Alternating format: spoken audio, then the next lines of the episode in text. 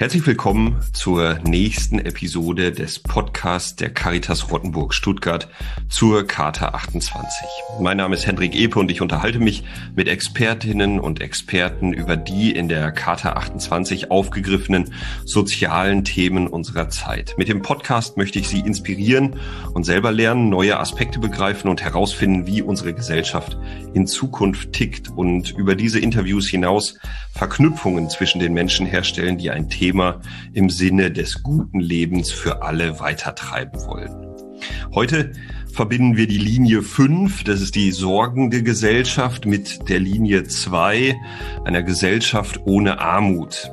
Und um diese Verbindung herzustellen, freue ich mich ganz besonders heute, heute Morgen, also wir sind sehr früh bei der Podcastaufnahme, mit Dr. Ina Pretorius sprechen zu kommen, äh, zu, zu können. Ganz herzlich äh, willkommen und ich würde einmal einsteigen mit einer Frage zu Ihren verschiedenen Lebensläufen, die Sie auf Ihrer Homepage veröffentlicht haben. Erstmal, warum haben Sie die verschiedenen Lebensläufe veröffentlicht? Und vielleicht können Sie uns einen kleinen Einblick reingeben, ähm, wer sind Sie und was machen Sie eigentlich? Ja, hallo.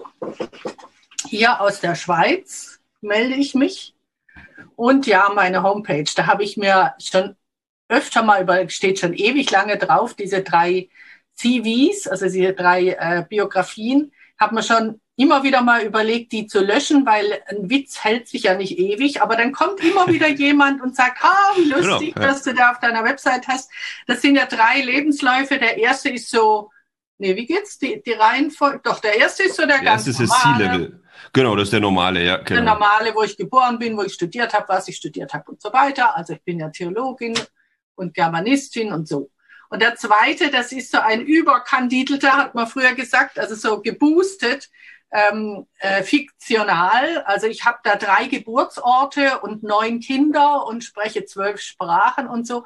Das ist mhm. so ein mhm. bisschen meine ähm, Comedy-Seite. Also ich, ich wäre ganz gerne Kabarettistin geworden, habe dann eine andere Laufbahn eingeschlagen und äh, mache mich so ein bisschen lustig da über diese Civis, die jetzt noch im akademischen Betrieb vor allem so das Normale sind, dass man da sich unglaublich aufbläst, was man alles an Work-Life-Balance äh, perfekt äh, konstruiert hat und wo man überall studiert hat, in, in, äh, in Moskau und in, in, in Mexico City und was weiß ich. Und äh, da habe ich das jetzt noch so ein bisschen mehr geboostet, sodass klar ist, äh, es ist fiktional. Also ich habe nicht neun Kinder und spreche nicht zwölf Sprachen, aber das wollte ich damit sagen. Und der dritte, das ist eigentlich der, der mir am nächsten ist, wo ich einfach ähm, sage, ich bin wie alle anderen Menschen auch irgendwann mal auf die Welt gekommen als blutiges, schleimiges, total abhängliches, ganz kleines Wesen, das ganz, ähm, wie gesagt, abhängig war von der Fürsorge anderer. Also, und dann ähm, mache ich alles Mögliche. Ich reise, ich schlafe, ich esse, ich koche und dann irgendwann sterbe ich dann mal. Das ist eigentlich so dieser existenzielle Lebenslauf. Und damit sind wir auch schon beim Thema, weil mir ist es ganz wichtig, äh, nicht aus den Augen zu verlieren, dass alle Menschen geboren werden und alle Menschen als abhängige Wesen anfangen und dass man eigentlich so wie, also wir sind ja hier bei, bei der Caritas, kann man ja auch ein bisschen christlich reden, äh, wir glauben ja dran als Christinnen und Christen, dass Gott selber als Baby in die Welt gekommen ist an Weihnachten. Und Jesus hat dann in Matthäus 18 gesagt, ähm, wenn ihr nicht werdet wie die Kinder, dann werdet ihr nicht ins Himmelreich kommen. Und diese beiden Stellen äh, legitimieren mich auch, also jetzt als Theologin zu sagen, guckt euch mal oder überlegt euch mal, dass ihr alle selber mal Babys wart und jetzt denkt mal die ganze Ökonomie und die ganze Zukunft nicht mit Erwachsenen autonomen Männern im Zentrum eures Weltbilds, sondern mit Babys im Zentrum. Das sind die drei Lebensläufe und wie gesagt, der dritte ist mir am nächsten. Und dadurch, dass ich drei Lebensläufe habe, will ich auch natürlich noch sagen, bitte legt mich nicht fest auf irgendwas. Ich bin alles Mögliche. Hm. Ja, ganz herzlichen Dank. Das macht äh, schon einen, äh, sagen wir mal, sehr großen Bogen auf und ich bin gespannt, wo uns dann das Gespräch heute äh, hinführt. Ähm, angesprochen haben Sie natürlich den Aspekt gerade bei dem dritten Lebenslauf, ähm, die Beschäftigung mit Wirtschaft, ja, also was Ihnen am Herzen liegt. Sie haben die äh, Männer in den Mittelpunkt gestellt jetzt, oder sagen wir mal, dass die Realität sozusagen, in der die, die Männer im Mittelpunkt stehen und Wirtschaft gestalten. Und Sie haben ein Frauennetzwerk gegründet, das sich nennt Wirtschaft ist Care. Ja, also Care, Arbeit, Pflegearbeit, sorgende Arbeit, ähm, Familienarbeit, alles, was sozusagen irgendwie unter diesem Care-Begriff äh, läuft. Können Sie einen kurzen Einblick da rein geben, was dieses Netzwerk tut und ähm, dann vielleicht auch den, den kurzen Einblick, äh, warum ist Wirtschaft Care? Ja, also erstmal dazu, äh, wir sind zwar faktisch im Moment äh, vor allem von Frauen getragen, es waren auch fünf Frauen, die das gegründet haben, aber wir sind nicht im Prinzip ein Frauennetzwerk. Also wir haben mhm. im äußeren Kreis eine ganze Menge Sympathisanten, also Männer, die sich für unsere Art des Zugangs zur Welt interessieren und das ist auch durchaus in unserem Sinne weil wir meinen, diese ganze Care-Problematik, die jetzt ja gerade in der Pandemiezeit sehr auch im Fokus ist der gesamtgesellschaftlichen Debatten, die ist kein Frauenthema. Es ist zwar schon so, dass die Frauen mehr sensibilisiert sind im Allgemeinen, weil sie in diesem Pflegesektor, dem unbezahlten und dem bezahlten, im Allgemeinen die große Mehrheit sind. Deshalb ist es kein Zufall, dass das vor allem Frauen sind. Aber wir haben, also das ist zum Beispiel eines unserer Ziele, dass wir vermitteln wollen, ähm, zum Beispiel über diese Vorstellungsübung, dass wir alle geboren sind und dass wir alle aus Abhängigkeit kommen und auch in der Abhängigkeit bleiben. Wir werden ja nicht unabhängig. Ähm, wir wollen vermitteln, dass das eben nicht ein Frauenthema ist, sondern dass es alle angeht. Und ähm, Wirtschaft ist Care, das ist ja, also man kann sagen, das ist ein ultra kurz Narrativ. Also wir sagen damit, was Wirtschaft tatsächlich ist und was sie noch viel mehr werden muss. Vielleicht kann man sagen, wieder werden muss. Das wäre dann eine historische Frage. Ähm, wenn Wirtschaft nicht Care wäre, faktisch auch, dann wären wir ja alle nicht mehr am Leben. Denn wir sind ja darauf angewiesen, dass immer jemand für uns sorgt. Und zwar egal, ob Gut, es gibt natürlich die graduellen Unterschiede zwischen einem Baby und einem erwachsenen Mann. Natürlich ist, oder auch eine erwachsene Frau, sind natürlich die Erwachsenen unabhängiger und nicht auf dieselbe Art und Weise äh, angewiesen. Äh, aber im Prinzip sind wir alle angewiesen darauf, dass andere für uns sorgen. Und deshalb ist Wirtschaft immer Care.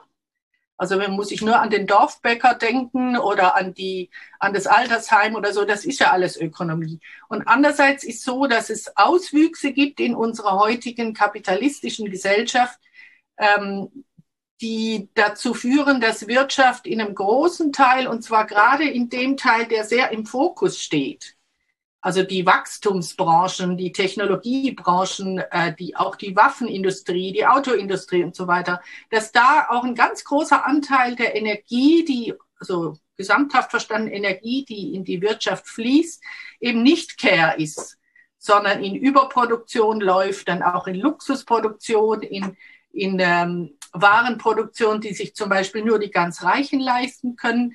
Äh, das wurde jetzt in der Pandemie sehr deutlich, dass diejenigen, die, also die Debatte um Systemrelevanz, man könnte auch sagen Ökosystemrelevanz, diejenigen, die das Zusammenleben aufrechterhalten, das sind eben oft nicht diese Mega-Wertschöpfungsbranchen wie die Banken oder die Versicherungen oder der Tourismus oder die Luxusgastronomie und so weiter, sondern das sind die Pflege, äh, die unbezahlte Hausarbeit, also Elternarbeit, ähm, die Infrastruktur, die Lebensmittelproduktion, die Landwirtschaft, das sind eigentlich die Bereiche, die tatsächlich unser Leben im weiten Sinne als Care aufrechterhalten. Und äh, das ist übrigens auch ein Grund, warum wir jetzt in der Pandemie als Netzwerk sehr gefragt sind. Also wir werden äh, so ein bisschen überrannt von, von Anfragen, was macht ihr, was wollt ihr, was kann man ändern und so. Und ja, das wollen wir vorantreiben, dieses Bewusstsein.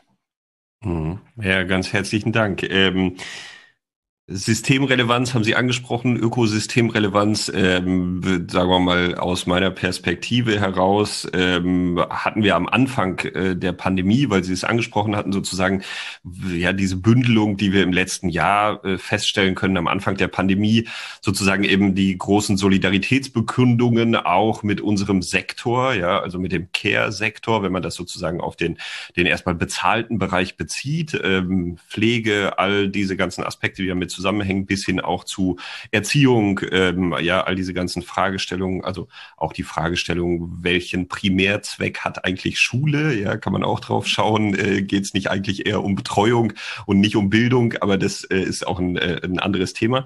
Ähm, inzwischen äh, ist es so ein bisschen veräppt, also sozusagen die Merci-Schokolade ist verteilt, äh, das Klatschen verhallt so ein bisschen ja, äh, im, im Hintergrund. Und die Frage wäre dann für mich, wie kommen wir dahin, dass sich da was ändert? Also das Netzwerk, ähm, ja, haben Sie beschrieben, äh, auch die Problematiken liegen auf der Hand sozusagen. Also Gelder werden für die Automobilindustrie, ähm, das, äh, glaube ich, schlechteste, was man machen kann, ist äh, für äh, Fluggesellschaften äh, Gelder auszugeben, äh, die wirklich überhaupt gar keine gesellschaftliche Relevanz sozusagen besitzen, was auch in der in der Krise passiert ist was, was kann man tun sozusagen, damit man die, äh, die Veränderungen ähm, bewirkt?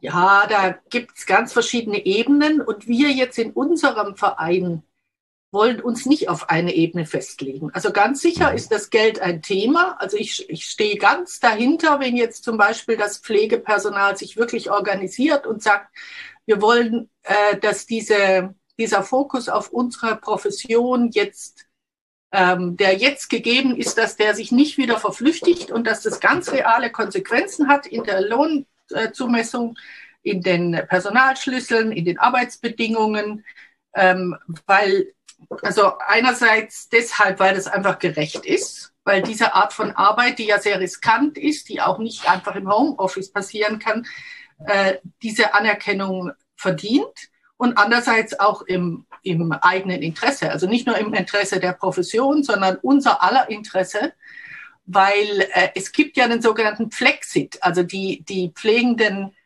sind ja inzwischen so weit, dass sie die, den Beruf verlassen und zwar scharenweise, dass wir, dass der Pflegenotstand, den es schon vor der Pandemie gab, dass der sich massiv ausweitet mhm. und äh, also jetzt wir, ich bin in der Boomer-Generation, jetzt nicht mehr sicher davon ausgehen können, dass wir ein äh, wohl verpflegtes, umsorgtes Alter haben werden. Also von daher ist es durchaus im eigenen Interesse und das ist, sage ich jetzt gleich am Anfang, eine ganz wichtige Ebene, diese Arbeitskämpfe ähm, zu unterstützen. Dann gibt es aber noch ganz viele andere Ebenen ähm, und die sind zum Teil halt langfristig angelegt. Also zum Beispiel, was lernt eine Schülerin, ein Schüler äh, in der Schule, was Wirtschaft ist? Ähm, ich habe selber eine Tochter, die hat vor zehn, vor zwölf Jahren Abitur gemacht und da war immer noch ganz klar, ich hatte gehofft, dass sich das inzwischen geändert hat am Anfang des neuen Jahrtausends, aber es war immer noch klar, Wirtschaft beginnt mit Geld. Also da, wo viel Geld hinfließt, da, wo Profit gemacht wird, was die Wachstumskurve anheizt, da ist die wichtige Wirtschaft. Und ich hatte eigentlich gehofft, nach den zum Beispiel den statistischen Erhebungen zur unbezahlten Arbeit, die in den 90ern begonnen hat, dass meine Tochter in der Schule lernt, Wirtschaft bedeutet auch, wenn, wenn die Mama zu Hause mein Mittagessen kocht. Weil das Bedürfnisbefriedigung ist und in der Ökonomie geht es um Bedürfnisbefriedigung und zwar für bald acht Milliarden Menschen, nicht einfach für hm. die, die viel Geld haben. Also, es hat sich aber nicht geändert und das ist zum Beispiel ein Punkt, wo wir auch dran arbeiten, dass es neues Schulmaterial gibt. Also, dass die Kinder meine Enkelin jetzt, die vor zwei Jahren geboren wurde ungefähr, dass die in der Schule dann mal lernt, dass Ökonomie eben diese systemrelevanten Bereiche sind und nicht einfach mit dem Geld beginnt und je größer das Geld, desto wichtiger die Ökonomie. Also Pädagogik, Schule. Irgendjemand müsste dieses Schulbuch jetzt mal schreiben. Und da komme ich jetzt zum Thema Wissenschaft, also Ökonomie. Ähm, das ist für mich persönlich als eine äh, Mitfrau in diesem äh, Verein ist das meine Hauptbeschäftigung im Moment, dass ich wirklich die Ökonomen, die sogenannten Top-Ökonomen und Ökonominnen, gibt es inzwischen ja auch etliche, dass ich die versuche zu sensibilisieren für diesen Perspektivenwechsel. Und sensibilisieren bedeutet, das ist jetzt meine Erfahrung nach ein paar Jahren Arbeit, vor allem auch Verunsicherung, weil die sind so in ihren Denkbahnen drin und meinen, mhm. sie tun was ganz Wichtiges. Sie haben sehr viel Einfluss, zum Beispiel in der Politikberatung, und zwar weltweit. Und da muss das Bewusstsein anfangen, denn wer, wenn nicht ein Ökonom oder eine Ökonomin, sollte dieses neue Lehrbuch schreiben. Also irgendeine muss sich mal hinsetzen und sagen, ich erkläre jetzt den Kindern in der Schule auf eine andere Art und Weise, was Ökonomie ist. Ökonomie, das Wort stammt ja von, aus dem Griechischen, Oikos und Nomos. Das heißt, Oikos ist der Haushalt und Nomos ist die Lehre oder das Gesetz.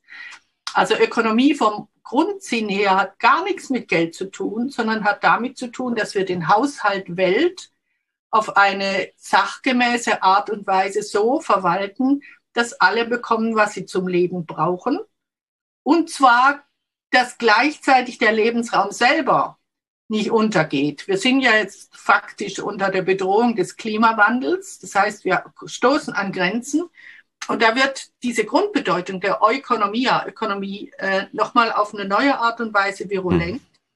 dass wir merken, wir haben nicht unbegrenzt äh, Zeit und Raum und Ressourcen, um alle Wünsche zu befriedigen, sondern wir müssen wirklich gucken, dass alle das kriegen, was sie brauchen und der Lebensraum Welt gleichzeitig erhalten bleibt. Und das bedeutet ziemlich viel ähm, Veränderung. Das ist ein weiterer Schwerpunkt unserer Arbeit, dass wir versuchen, uns mit der Ökologie und Klimabewegung zu vernetzen, dass wir sagen, zwischen dieser Care-Problematik, die vor allem die Frauen und die systemrelevanten Berufe und die unbezahlte Arbeit betrifft, und der Klima- und Umweltproblematik äh, gibt es einen ganz engen Zusammenhang, weil was bedeutet Umweltbewusstsein anderes als sorgfältig mit der Welt umzugehen, also eine sorgfältige Ökonomie zu entwickeln. Das ist jetzt der Bereich Auseinandersetzung mit der Ökonomie, also mit dem Fach. Da habe ich im Moment das Glück, dass ich ähm, Kolumnistin geworden bin im Handelsblatt. Das heißt, ich kann das mhm. direkt so bei der Community der Businessleute und der. Ich wollte gerade sagen, das ist auf jeden Fall die richtige Adresse, ja. So ja, also, da sind genau. Sie auf jeden Fall dabei, ja. Und das macht auch Spaß, das so zu formulieren, dass auch diese Klientel das versteht. Also da sind wir bei der Wissenschaft. Mhm. Da gibt's aber noch ganz andere Bereiche. Jetzt unser nächster, ah ja, die Medien natürlich, die Medien. wir hatten drei runde Tische. Der erste war zum Thema Wissenschaft der zweite zum Thema Medien, der dritte zum Thema Schule. Das waren mal drei große Bereiche, die wir abbesteckt haben. Und unser Konzept jetzt als Verein ist so ein bisschen, dass wir diese Szenen impfen. Also wir haben nicht den, den äh, Anspruch, wir haben auch gar nicht die finanziellen Ressourcen, jetzt selber Forschung zu machen zum Beispiel. Aber wir impfen bestimmte Szenen, zum Beispiel jetzt auch die Medien. Äh, da gibt's ja auch ganz seltsame Schieflagen. Also zum Beispiel mhm. hier in der Schweiz, ich lebe ja in der Schweiz, wir haben täglich eine Börsensendung und zwar zur besten Sendezeit im öffentlich-rechtlichen Fernsehen. Mhm. Äh, wir haben gleichzeitig alle möglichen Diskussionstalks und so. Und da habe ich dann mal nachgefragt, ja, wann macht ihr denn jetzt mal was über Care-Ökonomie? Und dann bekam ich zur Antwort, ja, aber da haben wir doch gerade letztes Jahr was drüber gemacht. Dieses Missverhältnis über die Börse täglich Mhm. Aber über die Care-Ökonomie, da reicht's, wenn man letztes Jahr was gemacht hat. Das heißt, da muss man nicht schon wieder dran. Das sind auch so Missverhältnisse, wo wir dran sind, da einfach das Bewusstsein zu schaffen, dass man ja zum Beispiel zur besten Sendezeit auch täglich über Care-Ökonomie und über Systemrelevanz berichten könnte. Wäre eine Möglichkeit. Das ist auch ein ganz hartes Pflaster. Oder dann unser nächstes Thema ist die Raumplanung.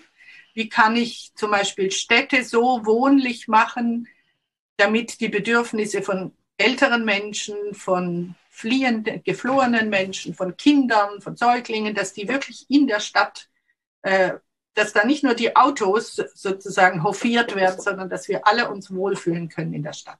Also jetzt habe ich da das Riesending aufgemacht. Und äh, wichtig ist, wie gesagt, wir wollen, wir wollen Szenen impfen, unser Arbeitsmotto heißt eigentlich, jede tut, was sie am besten kann und was sie am liebsten tut. Das heißt, wir zwingen uns zu nichts, sondern wir arbeiten nach dem Lust- und nach dem Begabungsprinzip.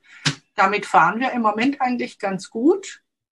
Aber es ist dann schon so, wenn Sie mich jetzt zum Beispiel fragen, ja, aber was habt ihr denn genau für ein Ziel? Da müssen wir sagen, ein genaues Ziel haben wir nicht, mal abgesehen mhm. davon, dass wir hm. solche Szenen impfen und dass wir das Bewusstsein ähm, schaffen oder verändern wollen und dass wir viel Wert auf eine gute Theorie legen und eine gute Sprache, weil die Sprache ist ja zum Teil total schräg, mit der wir funktionieren.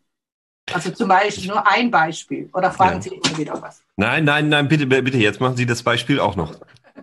Also das Beispiel ist das Begriffspaar Produktion und Reproduktion. Mhm. Ähm, also Reproduktion ist ja ein, ander, ein anderes Wort für diese ganze Care-Sphäre, Sphäre auch für Fortpflanzung, also Gebären, Erziehen, ähm, Pflegen, die Babys und so weiter. Und das nennen wir Reproduktion. Das finde ich vollkommen irre, im Grunde zu sagen, dass wir die Waren, die wir herstellen und die ja eigentlich meistens Replikate sind von Dingen, die es schon tausendmal gibt. Also ein, ein Auto soll möglichst identisch sein wie das Auto vorher. Das nennen wir Produktion. Wenn aber ein ganz neues, noch nie gesehenes, einmaliges Wesen, nämlich ein neuer Mensch in die Welt kommt, dann nennen wir das Reproduktion. Das heißt, mhm. die toten Dinge werden den lebendigen Wesen vorgeordnet. In der Mitte ist die Produktion der Waren, toten Dinge, und die Menschen müssen sich denen unterordnen. Also die Menschen werden funktionalisiert für die Herstellung von Waren. Das ist vollkommen schräg. Aber mit dieser Terminologie leben wir und offensichtlich hat, haben wenig Menschen so den Impuls, solche, also auf Deutsch gesagt, Perversitäten mal umzudrehen oder neu zu definieren. Und das ist auch ein Schwerpunkt. Wir haben Philosophinnen, die bei uns mitarbeiten. Wir wollen wirklich auch die Sprache der Realität adäquat neu gestalten. Das ist so eine, das ist total faszinierend. Mhm. Bei diesem Produktionsbegriff, äh, da bin ich jetzt im Moment an dem Punkt, dass ich sage, diese Dualität von Produktion und Reproduktion, die müssen wir vielleicht einfach weglassen. Also einfach ein neues. Zum Glück ist ja die Sprache so so geschaffen, dass man neue Worte ähm, erschaffen kann oder dass man Worte neu platzieren kann. Und bei der Produktion, Reproduktion bin ich jetzt an dem Punkt, dass ich sage, da müssen wir wirklich neue Wörter erfinden. Also zum mhm. Beispiel sowas wie wirksam sein oder in die Welt bringen oder generieren oder weiß ich, es gibt ja viele schöne Wörter und diese, diesen Begriff Produktion einfach mal weg. Aber sowas verunsichert die Ökonomen sehr. Also da, da wäre ich jetzt hingekommen. Ähm, ich ja. finde es hochgradig faszinierend, ja, äh, die äh, bestimmten, sagen wir mal, äh, ähm, großen Systeme unserer Gesellschaft aufzumachen. Sie haben das Thema Bildung angesprochen. Sie haben äh, ja die Sprache jetzt zum zum Schluss nochmal angesprochen, das Thema Wissenschaft angesprochen. Wie gehen wir eigentlich damit um und so weiter. Ähm, ich stelle mir immer die Frage, also da, dadurch sozusagen eröffnet sich ein extrem komplexes Bild unserer Gesellschaft, in der wir leben, auf unserer ja. Welt, also nicht nur sozusagen in unserer westlichen äh, äh, Welt, in der wir unterwegs sind, sondern wirklich insgesamt, Sie haben eben von den acht Milliarden Menschen gesprochen, die äh, sozusagen äh, Bedürfnisse haben, die erfüllt werden sollen. Wie gelingt es, sowas wie Komplexitätssensibilität zu ähm, in, in der Gesellschaft zu erreichen. Also wenn man das hört, ich glaube hier und für den Podcast und so weiter ist das alles völlig d'accord. So viele Leute werden das nicht äh, in Anführungsstrichen in der breiten Masse anhören, sondern es geht eher darum, halt wirklich auch, äh, sagen wir mal, Entscheider. Wir kommen gleich noch auf den äh, Caritas-Verband, Entscheider, Entscheiderinnen ähm, anzusprechen und so weiter. Also schon auf einem entsprechenden Level unterwegs zu sein. Aber ähm, wie gelingt es, diese, diese, diese Vielfältigkeit der Themen und dieses, was Sie gerade angesprochen hatten, diese Ziellosigkeit, die damit ja auch einhergeht. Also es gibt nicht das eine Ziel. Das kann es sozusagen gar nicht geben genau. in dieser Vielfältigkeit. Ja, ähm, wie gelingt es, das zu vermitteln in einer Gesellschaft, die eigentlich Politik, Entscheider und so weiter sehen wir jetzt in der in der äh, Corona-Pandemie endlich mal eine Lösung haben wollen. Ja, also das ist ja sozusagen alle Corona-Maßnahmen zielen darauf ab, endlich ein, äh, eine Lösung zu haben oder einen Impfstoff, der jetzt auch wirklich mal wirkt und so weiter. Haben Sie eine Idee, wie man sozusagen breite, ja. also die, die Also das breite ist mal sicher, das müssen wir mal festhalten, es ist ein Dilemma, dass wir einerseits einen starken Druck haben und zwar eine, also von der Pandemie her berechtigt, vom Klimawandel her auch berechtigt. Also es gibt sowas wie eine Dringlichkeit und die kann man nicht verleugnen. Und andererseits die notwendigen Prozesse, die wir jetzt anstoßen und wo wir immer wieder dabei landen, sind langfristig. Mhm. Ich kann das Bewusstsein von Menschen nicht von heute auf morgen ähm, verändern, weil da braucht es viel äh, Ruhe und Zeit zum Nachdenken, auch den Willen nachzudenken und der ist oft nicht vorhanden, gerade bei dieser starken Lösungsorientiertheit. Aber aus dem Dilemma komme ich nicht raus. Da kann ich nur sagen, ich mache jeden Tag das, was ich halt kann und was ich äh, für richtig halte. Ähm, in unserer in unserem Netzwerk haben wir uns entschieden, jetzt, weil wir selber jetzt nicht die, die Ressourcen haben, um Wissenschaft zu machen, weil wir das auch nicht wollen, weil das wäre dann immer so punktuell, äh, machen wir eigentlich sehr niederschwelliges Material. Wir haben zum mhm. Beispiel einen Erklärfilm gemacht, den gibt's jetzt in sechs Sprachen, der ist äh, fünf Sprachen, der ist sechs Minuten, wo wir einfach auf eine ganz äh, ja fast sogar kindgerechte, aber auch künstlerisch sehr anspruchsvolle Art und Weise, da haben wir ziemlich viel investiert, äh, sagen, was eigentlich die Grundbotschaft ist. Also was dieses ultra kurz Narrativ Wirtschaft ist Care eigentlich bedeuten soll.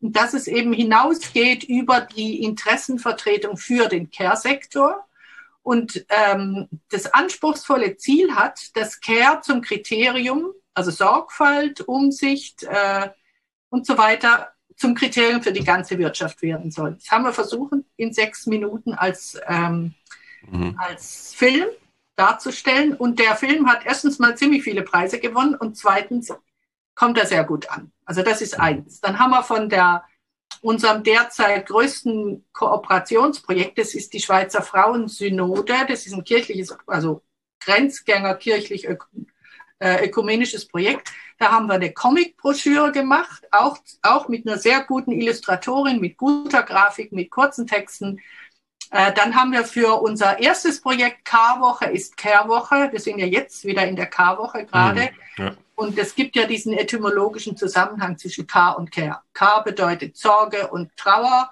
und Care bedeutet äh, Sorge und Fürsorge. Also da mhm. könnte man ein wunderbares Projekt machen. Haben wir im Jahr 2016 gestartet. Und da haben wir Postkarten entwickelt. 17 Postkarten mit Kurzbotschaften und mit Aktionsvorschlägen. Das heißt, Postkarten, Kurzfilm, Comic. Wir arbeiten mit niederschwelligen ähm, Materialien, die auch eine ästhetische Qualität haben und die zum Handeln anregen. Und das ist unser Weg, diese Komplexitätsreduktion irgendwie hinzukriegen. Und das ist ähm, zum Teil sehr erfolgreich. Was jetzt zum Beispiel die Kirche angeht, die ja diese Aktion oder diese Idee zu sagen, wir machen K-Woche mal als Care-Woche, hätte übernehmen können. Also ich habe mich da wirklich, oder wir haben uns wirklich bemüht, das der Kirche schmackhaft zu machen, zumindest mal so ein bisschen in die Diskussion zu bringen, dass diese etymologische ähm, Verwandtschaft besteht und dass man in der Karwoche statt dieses äh, rituelle Trauern um den verstorbenen, gekreuzigten Herrn jedes Jahr wieder gleich zu zelebrieren, man auch mal auf das Leben von Jesus Christus schauen könnte, mhm. wo es sehr viel Care drin steckt. Mhm. Äh, da sind wir leider total überhaupt nicht gelandet. Ähm, das finde ich schade. Ich meine, das könnte man jetzt immer noch machen. In der Pandemiezeit wäre das, wäre das auch angemessen. Wenn die Kirche das zum Beispiel schon im Jahr 2016 von uns übernommen hätte, dann könnte sie jetzt als prophetisch gelten. Dann hätte sie nämlich schon 2016 gesagt, hallo, guck mal hier, da gibt's systemrelevante Bereiche in unserer Gesellschaft und von unserer Tradition, von unserer Zentralfigur Jesus Christus her, gibt's da spannende, gute, theologisch reflektierte Impulse zu geben. Hm. Hat die Kirche nicht gemacht. Sie, sie setzt sich lieber mit Geld auseinander und hat Angst, dass die Leute davon rennen und hat ihre Missbrauchsproblematik und so weiter. Lauter Sachen, die ich vollkommen uninteressant finde. Gut, ich selber bin jetzt ausgetreten aus der Kirche, unter anderem aus diesem Grund, also aus der evangelischen Kirche, weil hm. ich nach 40 Jahren Bemühungen um, ähm, naja, die feministische Theologie hätte man mehr aufnehmen sollen, weil da ist eigentlich die Tradition halt ganz anders gelesen. Und die christliche Tradition ist ein Riesenschatz. Also da könnte man unglaublich viel draus machen. Aber die Kirche schafft das nicht. Und deshalb ist für mich jetzt Kirche und damit eigentlich schon auch diese Mega-Institutionen wie Caritas und Diakonie im Moment, die schlafen. Also wenn die aufwachen und sagen, ihr seid gut, wir, wir arbeiten mit euch zusammen, okay, dann wachen wir auch wieder auf.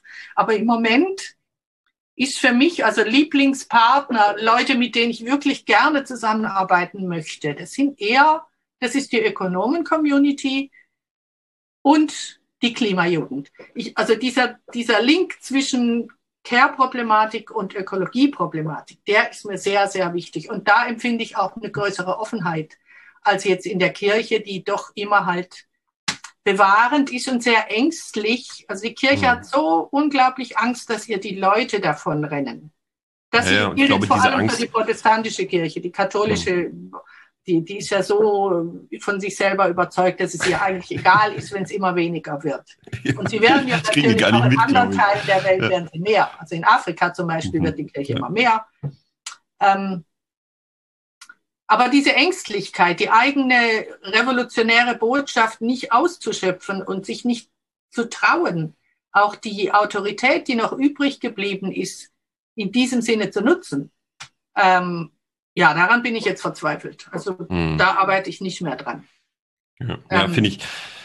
Also kann ich kann ich äh, äh, sehr gut nachvollziehen, auch wenn es natürlich hochgradig dramatisch ist, dass Leute wie Sie sozusagen aus dem Verein, also aus Ihrem Verein dann in dem Fall, ja Caritas ist sozusagen der andere Verein, äh, austreten, ähm, was ja eine, eine äh, ja sagen wir mal ganz schwierige Geschichte ist. Ähm, noch mal ein bisschen auf das zurück äh, von dem, was Sie eben gesagt haben. Ich hänge noch an einem Punkt, ähm, sozusagen die Veränderung, die Sie anstreben mit dem Netzwerk, mit Ihrer Arbeit insgesamt.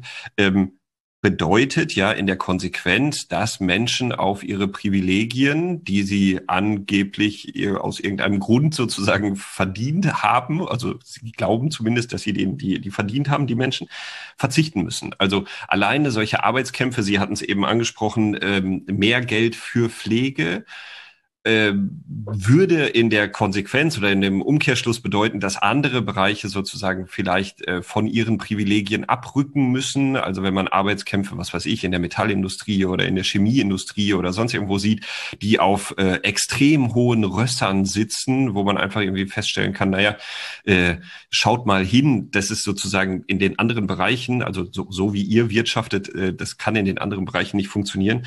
Wie, wie würden Sie darauf reagieren? Also das oder kann es gelingen, dass Menschen auf ihre Privilegien verzichten oder muss es sozusagen erst zusammenbrechen, damit es äh, ja neue Systeme geben kann? Ja, das ist ganz schwierig. Also Sie haben jetzt Metallindustrie erwähnt. Es gibt natürlich noch ganz Automobil. andere, zum Beispiel die Banken. Ja also ja. die Bonis, in, da bin ich ja hier in der Schweiz, sitze ich auch genau, an der Quelle. Genau, an der Quelle, ja, genau. Das ist ja unglaublich, was die für äh, angemessen halten, als mhm. Lohn plus dann noch Bonus drauf, auch wenn ja. die Bank Verluste macht oder kriminell ist oder so. Also es, das ist ein Riesenfass, was da aufgemacht wird. Und ähm, ja, da kann ich eigentlich nur sagen, ich wach jeden Morgen mit der ähm, mit der erfreulichen Erkenntnis auf, dass jetzt wieder ein neuer Tag ist und dass ich wieder dran gehen kann an diese Frage, weil mir hat zum Beispiel ein Ökonom kürzlich gesagt, einer von diesen wichtigen Top-Ökonomen, hat er gesagt, äh, erwarten Sie nicht, dass wir Ökonomen aus Einsicht handeln. Da dachte ich, Hilfe, ihr seid doch Wissenschaftler. Aus, woraus wollt ihr denn sonst handeln? Ja, genau, bin ich ja, gespannt. Ja, wir sind Interessensvertreter. Also das ist hm, Lobby. die Lobbygeschichte. Also die Menschen, die dafür bezahlt werden, dass sie bestimmte Interessen in der Politik zum Beispiel vertreten, das ist ein, ein, ein Riesensumpf, der ab und zu mal so ein bisschen jetzt gerade mit der CDU wieder so Löcher kriegt.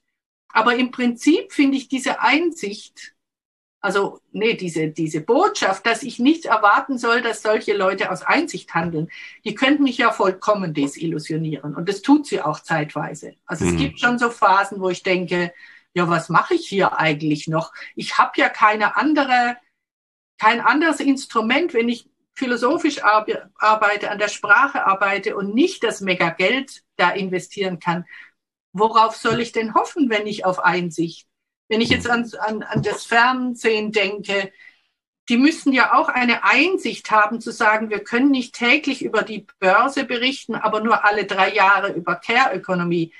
Ja, was soll denn das anders verändern als die Einsicht in die Notwendigkeit, dass die Realität anders beschaffen ist und dass wir angesichts zum Beispiel des Klimawandels andere Prioritäten setzen müssen? Und wenn wir dann, wenn mir dann einer sagt, ja, erwarten Sie nicht, dass da aus Einsicht gehandelt wird, dann kann ich mich wirklich zur Ruhe setzen. Ich bin übrigens gerade 65 geworden, also ich hätte sogar das Recht, mich da zur Ruhe zu setzen. Zum Glück gibt's dann immer wieder Punkte, wo es mir Spaß macht also zum Beispiel Social Media. Ich, äh, manchmal finde ich es doof, Twitter, aber manchmal finde ich es auch extrem anregend. Ja. Und ähm, also Twitter motiviert mich oft dazu zu sagen, ja, jetzt versuche ich es halt nochmal. Jetzt twitter ich so einen Typen, der behauptet, dass er nicht aus Einsicht handelt, halt nochmal an. Vielleicht passiert ja passiert was. Das. Mhm. Also Überraschungen finde ich was ganz Wichtiges im Leben. Dass man mhm. sich zwar von der, von der Analyse her könnte man schon sagen, keine Chance, was du da machst. Das hat überhaupt keinen Zweck. Aber ich mache es trotzdem. Also da ist mir der Jesus ein großes Vorbild, der ja auch einfach immer wieder auf die Leute zugegangen ist. Gut, am Schluss ist er am Kreuz gelandet. Also es ist gefährlich. Aber also die Lebensfreude kann man ja dadurch steigern, indem man mhm. einfach immer wieder sagt, ja, und nochmal ein Anfang und heute wieder eine Überraschung und so. Ähm, ja, also manchmal macht das Spaß. Hm, ja, und, ähm, also, ja. Also ich, und, ich, ich nein, zu Ihrer Frage nochmal. Ja. Ähm, die Leute, die von den Privilegien Abschied nehmen müssen, die sind eine, ein ganz harter Acker, also den man dazu beackern hat. Ähm, ich sage mir dann halt doch auch immer wieder, ja, äh, das sind ja auch einfach nur Menschen und die sterben dann irgendwann mal. Und vielleicht gibt's ja doch einmal, es gibt auch immer wieder welche, die zumindest schillernd sind. Also solche schillernden Figuren zum Beispiel wie Bill Gates. Ich finde es zwar schrecklich, dass der die, dass der dermaßen ein Kapitalist ist, dass er zum reichsten, einer der reichsten Männer der Welt geworden ist und trotzdem überrascht er mich immer wieder mal, indem er zum Beispiel sagt, Klos für die Welt sind wichtig. Wir müssen jetzt close machen. Finde ich mhm.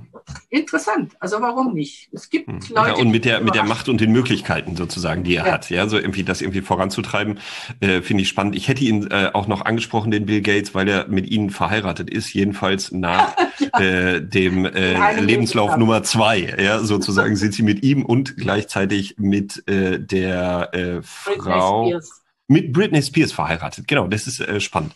Ähm, Kurz nochmal zu den schlafenden Riesen, die Sie genannt haben. Caritas-Verbände, Diakonie, Caritas, die Wohlfahrtsverbände, äh, weil Sie explizit gesagt haben, ähm, eigentlich haben Sie überhaupt gar keinen Bock, mit denen zu arbeiten. Ja, also das, da, da bewegt sich sozusagen wenig. Die sind auf Bestandswahrung äh, ausgelegt. Das ist irgendwie nicht so richtig das, was ähm, ja, äh, wo, wo man sozusagen irgendwie Gas äh, geben könnte und halt irgendwie wirklich was bewegen könnte. Was müsste passieren, damit ähm, ja der Riese erwacht sozusagen? Oder wie könnte er erwachen, damit da was passiert in dem Bereich? Ja, also was passieren müsste, passiert jetzt gerade im Moment, nämlich dass die Caritas Ihnen den Auftrag gegeben hat, mit mir zu sprechen. Das ist ja jetzt schon wieder so ein Schlupfloch. Das ist also ein hat, mich jetzt, hat mich jetzt überrascht. Ja. Ähm, und äh, was für mich auch ganz wichtig ist, dass wenn mal so eine Tür aufgeht, ist eine ganz kleine Tür, also die, die müssen ja den Podcast nicht ja. hören, aber wenn mal so eine Tür aufgeht, dann nehme ich die Chance wahr. Also dann, mhm. dann sage ich wirklich, okay, wenn die Caritas mit mir einen Podcast machen will, dann bin ich erfreut und ähm, mache mit obwohl ich eigentlich nicht die große Hoffnung in diese, in diese schlafenden Riesen setze. Aber es sind ja überall Menschen und die Menschen haben dann plötzlich eine Idee, ähm, die ich nicht erwartet hätte. Und wenn jemand so eine Idee hat, dann geht wieder eine Tür auf, dann geht ein Schlupfloch auf und so und dann freue ich mich. Vielleicht, also mir, mir ist ganz, also meine, meine Handlungstheorie kommt von Hannah Arendt her aus der Vita Activa. Und dort ist ja ganz wichtig so dieses Unvorhersehbare. Also, dass immer wieder Dinge passieren, hat auch mit Spiritualität zu tun. Gott überrascht uns ja auch dauernd. Wenn eine Überraschung passiert und es passieren andauernd Überraschungen, dann muss man das wahrnehmen, nicht ablocken. Also mhm. wenn ich, ich hätte jetzt auch sagen können, ach, die Caritas, die ist so doof. Wenn ja. die mit mir einen Podcast machen wollen, dann sage ich ab, weil ich habe keine mhm. Lust. Aber das mache ich nicht weil sie haben, sie wollen ja auch über mein Thema mit mir reden und nicht über Gott oder so, sondern wirklich über Wirtschaft. Und dann finde ich das toll. Und solche Überraschungen können immer wieder passieren in der Caritas, in der Diakonie, in weiß ich wo. Und das ist meine Hoffnung.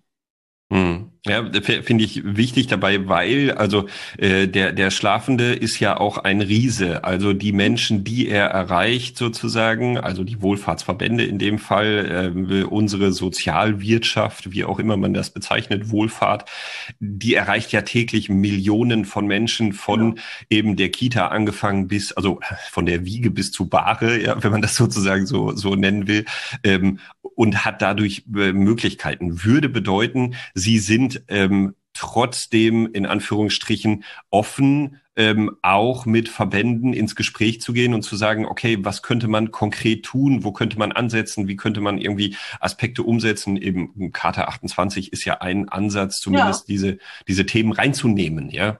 Genau, die, diese Charta finde ich zum Beispiel auch eine gute Idee. Ähm, und zum Beispiel auch unsere Idee, K-Woche ist Kehrwoche, die schläft ja auch. Also die läuft mhm. zwar, es gibt immer wieder Leute, die daran anknüpfen, aber es hat bis jetzt noch kein großer Verband die Idee gehabt, das zu über, übernehmen. Aber das kann ja auch in zehn Jahren noch passieren, weil die Idee, mhm. K-Woche ist Kehrwoche, die ist ja nicht weg. Die kann man ja immer noch übernehmen. Oder zum Beispiel äh, mit, dem, mit dem Thema Weihnachten und Geburtlichkeit. Also diese Idee, dass ähm, wir als Christinnen und Christen ja die Abhängigkeit des Menschen schon ins Gottesbild integriert haben. Das ist ja eine unglaublich tolle Sache. Mit hm. dieser Idee war ich schon im Vatikan. Ich habe mal im Jahr 2016 im Vatikan einen Vortrag dazu gehalten. Der ist in einem Sammelband herausgegeben von einer der Universitäten des Vatikan erschienen. Und der schläft jetzt halt da drin. Das hat zwar noch bis jetzt noch niemand darauf reagiert oder fast niemand. Aber der Sammelband, der steht in allen Bibliotheken, also kann man das ja jederzeit aufnehmen.